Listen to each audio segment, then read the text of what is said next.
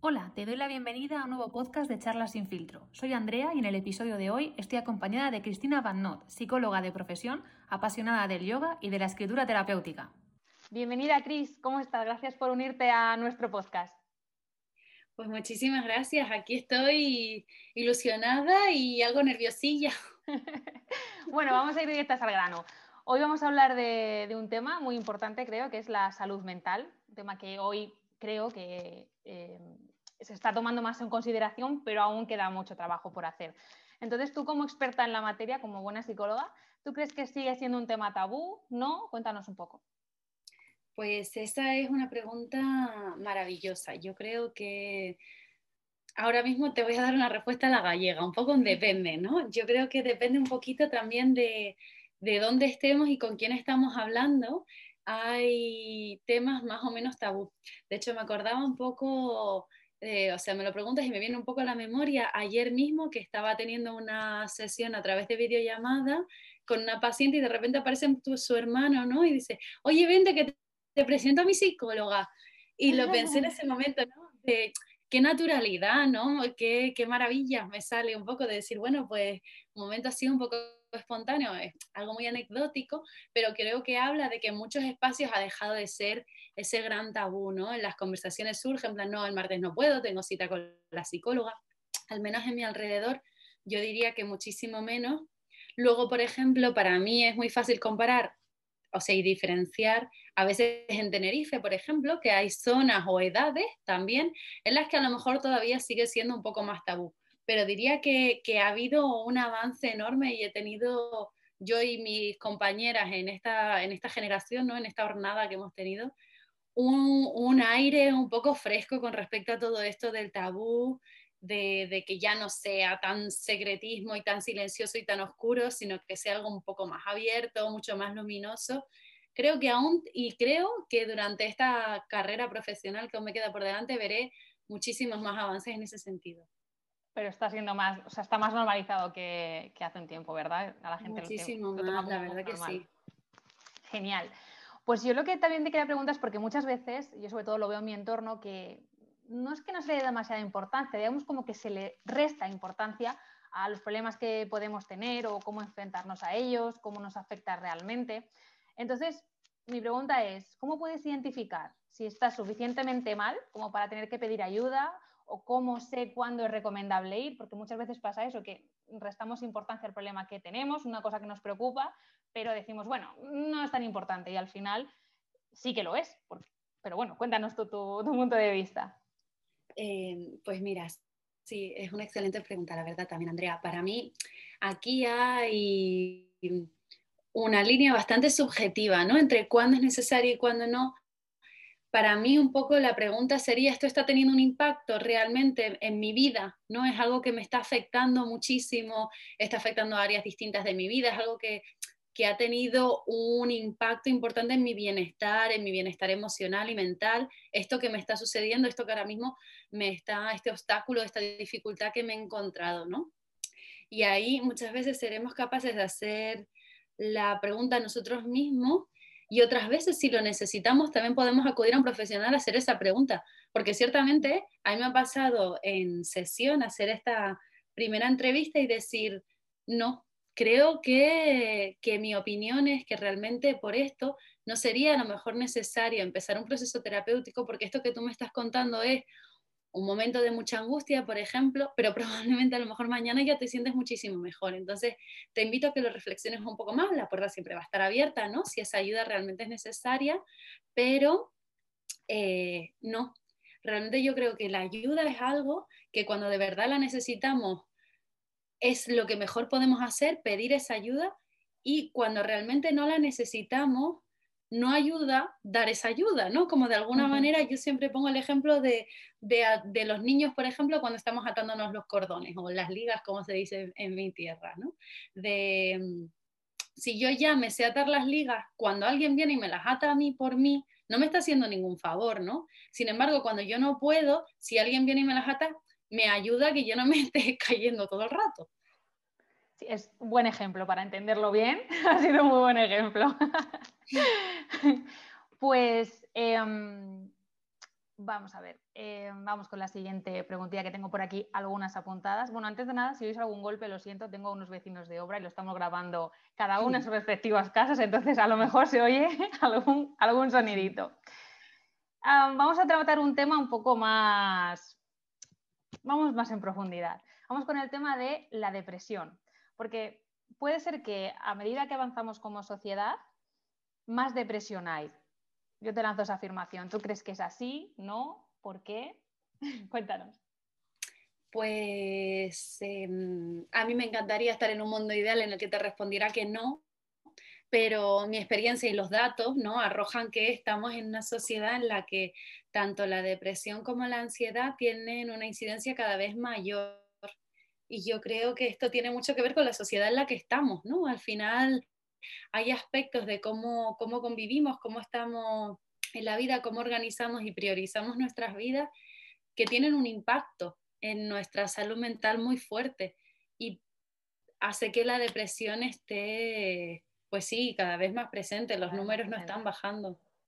Yo creo que también el tema de, ahora que estamos aquí, redes sociales y demás, es un tema bastante importante porque no, no, puedes evitar el compararte con alguien o porque esta persona ha conseguido esto y yo no, eso te frustra más y al final quieras que no es peso que te estás poniendo sobre tu mochila y, y eso pues sí que es verdad que avanzamos de una manera, pero en otra estamos retrocediendo. Sí, y es muy es impactante realmente la presencia que tiene el móvil, las conversaciones que tenemos por WhatsApp y las redes sociales en las sesiones, ¿no? Es notable como esto es algo que no sucedía a lo mejor hace cinco años, ¿no? Esto de estar tan presente de, pues, cómo ha sido lo que veo en Instagram y yo creo que es verdad que lo que consumimos, ya sea alimentación, ya sea lo que nos ponemos en la piel, ya sea todo, tiene un efecto, ¿no? Entonces realmente está muy bien tener un poco de conciencia de qué mensajes estoy alimentando yo cada vez que me meto en mi Instagram, ¿no? Claro.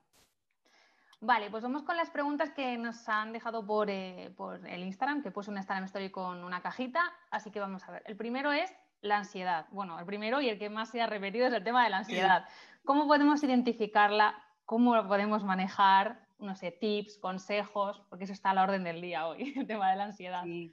La ansiedad es algo que vemos muchísimo, ¿no? Y yo creo que nos toca como profesionales estar muy preparados también para responderla pues la ansiedad es toda una pregunta, ¿no? Es un, libro entero. Entonces, para mí la ansiedad, pues reconocerlas, es verdad que nos vamos a dar cuenta que la ansiedad tiene varias patas, ¿no? Digamos que tienes como una mesa que tiene tres patas. Vamos a poder ver que hay una parte fisiológica, ¿no? Que tiene que ver con como las taquicardias, ¿no? Todo lo que yo voy a poder sentir, el cuerpo, cómo expresa esa ansiedad la parte mental, ¿no? Toda esta parte de los pensamientos que tenemos, estos pensamientos ansiosos recurrentes, rumiativos, venga, como poner esa lavadora, run, run, run, run, ¿no? A funcionar con los pensamientos. Y la otra es la parte de comportamiento. Normalmente la ansiedad lo que hace es que yo tenga conductas distintas, ¿no? Al final yo actúo de manera diferente. Muchas veces puede suceder cosas como que tiendo a evitar aquello que me produce ansiedad. Es decir, si yo he tenido ansiedad en clase, tiendo a evitar el volver a clase, no quiero ir a clase, o he tenido ansiedad en un examen, no quiero volver a presentar un examen, tengo miedo de que me vuelva a suceder, ¿no? Y ese es un poco el círculo en el que nos metemos con la ansiedad, en el que es muy difícil a veces salir por sí misma. Es complicado, sí, porque además es como una rueda, es lo que dices. En cuanto estás ahí, el pensamiento negativo, pero da igual, aunque sea lo típico de tengo que hacer esto o tengo este problema, sigues pensando, porque a mí a día de hoy me pasa, o sea, tengo un problema y, es, y me lo llevo a la cama y estoy en la cama dándole, dándole, dándole hasta que o bien lo soluciono o bien ya porque tengo que dejarlo, pero, pero se convierte en una bola bastante grande.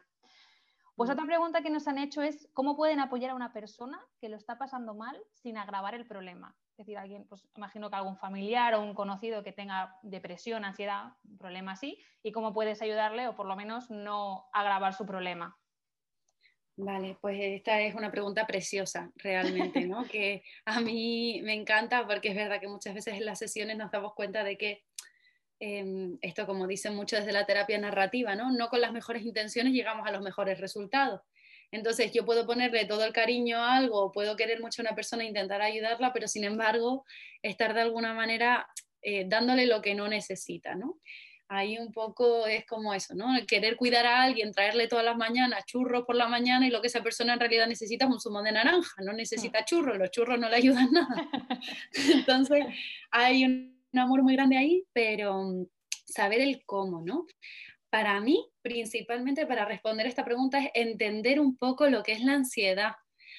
Como la ansiedad es invisible, ¿no? No la vemos, no la vemos en la otra persona continuamente, un poco se nos despista. Entonces ahí surgen esas cosas. Y yo no le pediría a alguien con un brazo roto que se ponga a colgarme los cuadros de la pared, porque tiene un brazo roto, ¿no? Entonces es entender qué es la ansiedad, qué es esto de la ansiedad, para poder empatizar un poquito mejor con la persona.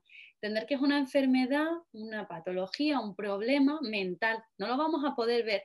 Es como esta clásica de la procesión se lleva por dentro. Entonces, tú puedes ver a una persona viendo la tele, pero dentro de, esa, dentro de esa persona está sucediendo de todo. Esa persona está sentada, pero su cuerpo está corriendo una maratón horrorosa en contra, luchando con unas guerras internas enormes. Entonces, entender qué es la ansiedad para poder tener empatía, ¿no?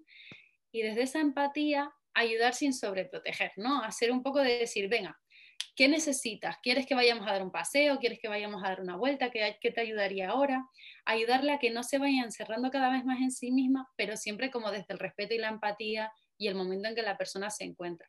Si yo creo que lo que esa persona necesita hacer es ir al gimnasio y esa persona me está diciendo que de verdad que no quiere ir al gimnasio, que se siente fatal, pues entenderla, en plan, ah, vale, pues perdona, es que no, no te he entendido ahí, ¿no? Disculpa, y si no vamos al gimnasio hoy, no vamos al gimnasio hoy, por ejemplo. O sea, tampoco eh, forzarlo, quiero decir, eh, si te dicen que no, tú tiendes la mano, pero si ves que no, pues igual esa persona necesita su tiempo, su intimidad y sus cosas que es importante. Sí, porque es un proceso muy interno, ¿no? Cada uno va a poder hacer avances con respecto a la ansiedad a su ritmo. No hay un ritmo correcto o incorrecto, ¿no? Yo siempre digo, pues hay un ritmo Cristina, hay un ritmo Andrea, hay un ritmo que es perfecto para cada uno. Entonces ese es un proceso interno que se hace interno y nosotros podemos acompañarle estando ahí donde esa persona se encuentre en cada momento.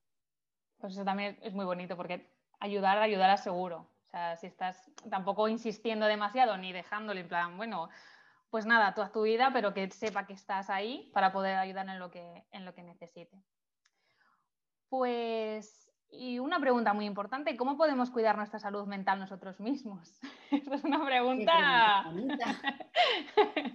pues así, hay muchísimas cosas y yo creo que esto es algo que se ha puesto muy en evidencia con todo esto de la pandemia, ¿no? Porque antes teníamos, yo creo que muchas estrategias evitativas, estupendísimas también, por supuesto, ya sea echarme unas cañas con los compañeros de trabajo al final del trabajo, ir al gimnasio, cosas que a lo mejor ahora están un poquito más restringidas, ¿no? Entonces, de repente, cuando a mí me han quitado aquello que me funcionaba muy bien para despistar un poquito lo que sea que estaba pasando, de repente lo que sea que yo tenía dentro ha quedado como mucho más protagonista, ¿no? Mm. Entonces, es verdad que eh, eh, se ha notado muchísimo más trabajo, tanto yo como muchas compañeras, ¿no? Que hemos hablado, que es algo que está sucediendo más, ¿no? Que hay más demanda y más gente preguntando por terapia.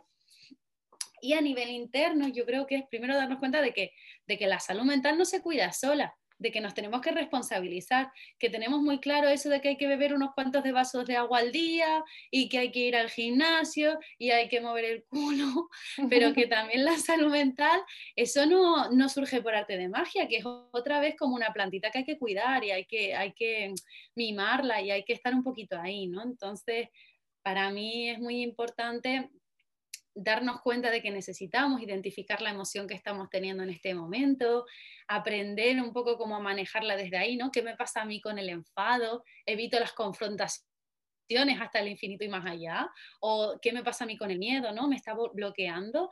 Este tipo de cosas me ayudan a mí un poquito a saber cómo estoy para saber qué, necesito, ¿no? Pero partiendo primero de que, cómo estoy yo ahora mismo, ¿no? Hacer un poco ese ejercicio de introspección.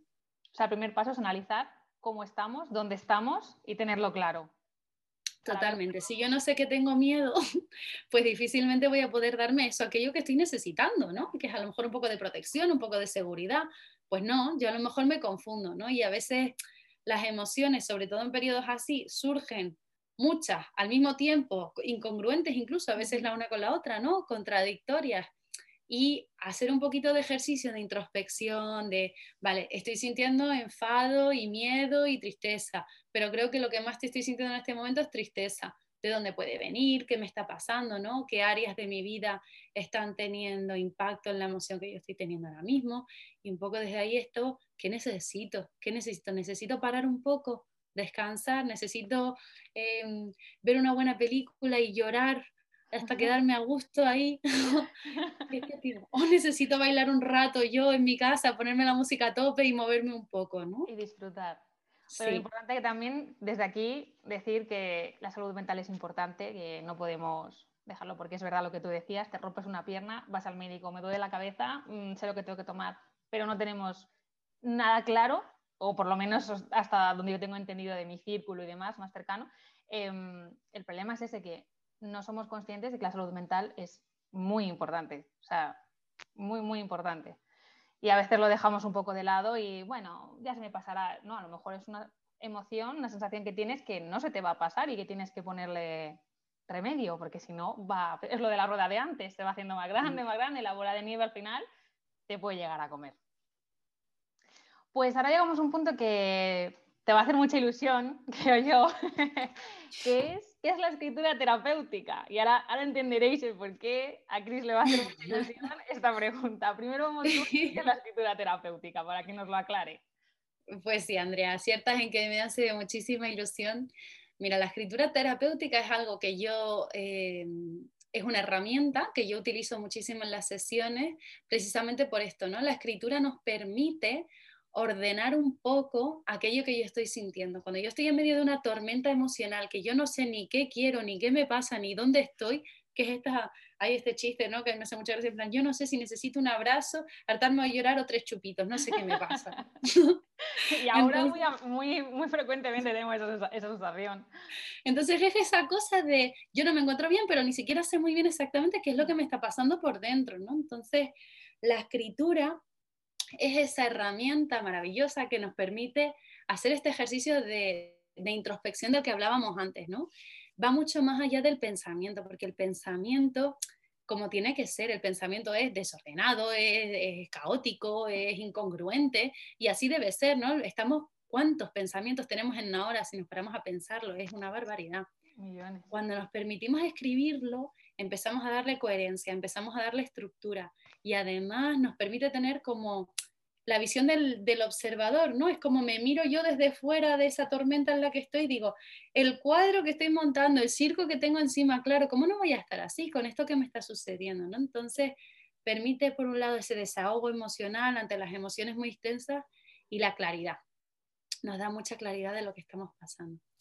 Y la escritura terapéutica es algo que yo aplico a nivel profesional, pero también a nivel personal. Es cierto que yo hago este ejercicio de manera diaria en mi vida personal por las mañanas y también a veces entre pacientes, ¿no? Para saber un poquito mejor qué me ha pasado a mí con esta sesión, si se me ha revuelto algo, para poder estar ahí como profesional realmente estando en todo por y para el paciente que tengo delante sin que se pueda mezclar con, nada mío personal.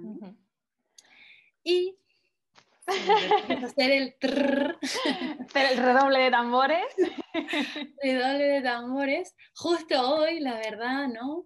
Hemos conseguido, eh, yo junto con mi compañera Randall Hernández, que somos las dos psicólogas juntas, hemos fundado el proyecto de Transversal, en el que hemos convertido esta escritura terapéutica en un cuaderno físico, ¿no? Lleno de ejercicios guiados 28 para ser concretos, con algunas sorpresitas de más al final, eh, en el que hemos hecho una introspección enorme sobre todos los años de experiencia profesional y personal para volcar lo, que más nos funciona, lo que más nos gusta en estas 28 tareas encaminadas a que cada uno pueda hacer este ejercicio de, de introspección, de observación, de con mis propios miedos, con mis propios deseos, qué me pasa con mis objetivos, qué sucede con mi creatividad, todo desde un punto además eso, ¿no? La creatividad está muy presente, es un hilo conductor, todo ello además llevado y diseñado por Sarah Paint, que es una ilustradora maravillosa y ha resultado ser una compañera de viaje ideal.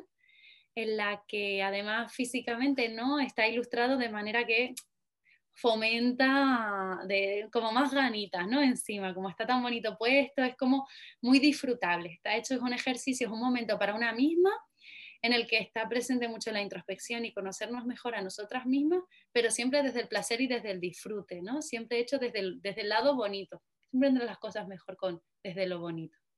Pues enhorabuena, bueno, ya te lo dije antes, enhorabuena porque además ha sido un día de vamos a grabar hoy y hoy justo es cuando sucede y llegáis por fin, por fin para poder sacar el proyecto. Verdad que enhorabuena porque yo lo he estado siguiendo y sé que le habéis puesto mucho amor, mucho cariño y es precioso. Y en cuanto a la escritura eh, terapéutica, perdón, sí que es verdad que yo al principio no le, no le, di mucha importancia, hace ya un tiempo cuando empezó a salir el boom de que además había aplicaciones para el teléfono, de poder escribir y demás, pero no me terminaba de convencer el tema de hacerlo en, en digital así. Entonces sí que es verdad que compré un, cuaderno, eh, un cuaderno de, típico de los de colegio mm. y empecé a escribir, eh, me recomendaron escribir ah, por la mañana tres cosas eh, por las que estoy agradecida y por la noche antes de dormir tres cosas eh, que me han sucedido buenas en el día. Al principio yo es verdad que no noté mucho, o sea, bueno, lo escribes y vale, si dices, te liberas un poco, pero sí que es verdad que a medida que lo vas haciendo, es como que sientes que de tu cabeza sale algo que no puedes hablar, porque, bueno, no, tienes no le vas a contar a nadie, son tus cosas y a veces las quieres tener privadas y las escribes y es como que fluyen y ya es, incluso mm. llegué a poner hasta mis preocupaciones, porque pero las escribes y ya es, bueno, pues ahí se ha quedado, ya está, mm. no le voy a dar más vueltas. Y esto yo creo que también me viene un poco hasta de pequeña, porque eh, no sé si a ti te pasaba de pequeña que al estudiar, yo no, eh, o lo estudiaba o hablando, es decir, comentándoselo a, a la pared o escribiéndolo, porque si no yo no era capaz de que se me quedase aquí en la cabeza. Y con esto pasa un poco igual, o sea, tú tienes un problema, lo hablas con quien tengas que hablarlo, perfecto, pero si es un problema tuyo, personal, que estás dándole el run run, el run run, lo escribes y es como, vale, ya está, ya, ya por lo menos ha pasado un poco, ya le buscaré, o escribes las posibles soluciones, te haces un esquema, no sé, infinidad de cosas. Y para mí es una manera de, soltar un poco las piedras de, que se te van poniendo en la mochila. Sí, sí. Además que hacíamos el otro día la reflexión, ¿no?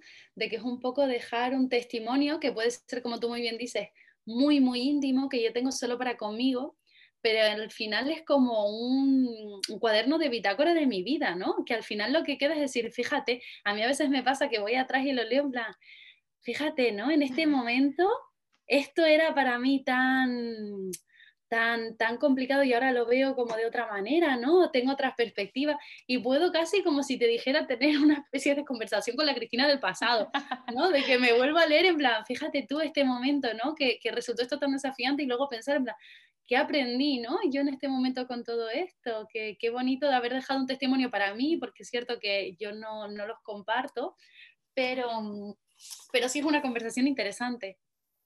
Y que te puede servir para si en algún momento te vuelves a sentir igual, recordar y decir, ah, mira, pues esto lo hice así, esto tal, esto, no te preocupes, va a pasar, no pasa nada. Efectivamente. Sí. Es que es conectar un poco con esa sabiduría que tenemos interna, es... Eh, es un momento muy, muy mágico, ¿no? Para con una, tanto el escribirlo como si nos apeteciera volverla a releer también. Pues sí, os apetece uniros a probar la escritura terapéutica, pero vamos, esencial, las lunas que habitan en mí, seguro. Así que ya lo tienen disponible. Bueno, ¿cuándo estará disponible a, a, la venta? Lo vamos a, ya como ya lo hemos conseguido, se manda imprenta.